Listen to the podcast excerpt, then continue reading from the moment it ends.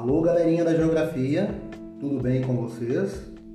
Os domínios morfoclimáticos do Brasil.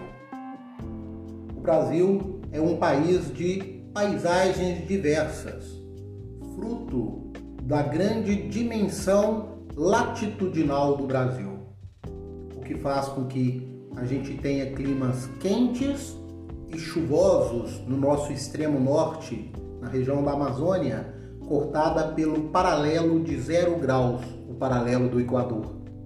E tenhamos climas mais amenos no nosso extremo sul, abaixo do Trópico de Capricórnio, que corta os estados de São Paulo, de Mato Grosso e do Paraná.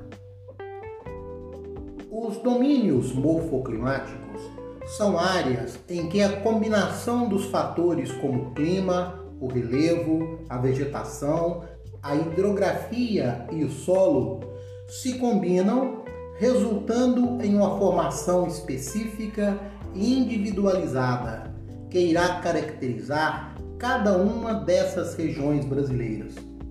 Esse conceito foi criado pelo geógrafo Aziz Absaber, combinando os aspectos naturais brasileiros e o professor Assis Absaber assim constituiu seis domínios morfoclimáticos no Brasil e as áreas de transição de um domínio morfoclimático para outro, considerando que nas áreas de transição eu vou encontrar espécies vegetais, tanto do domínio A quanto do domínio B.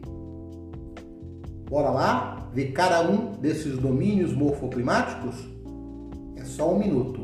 Boa noite.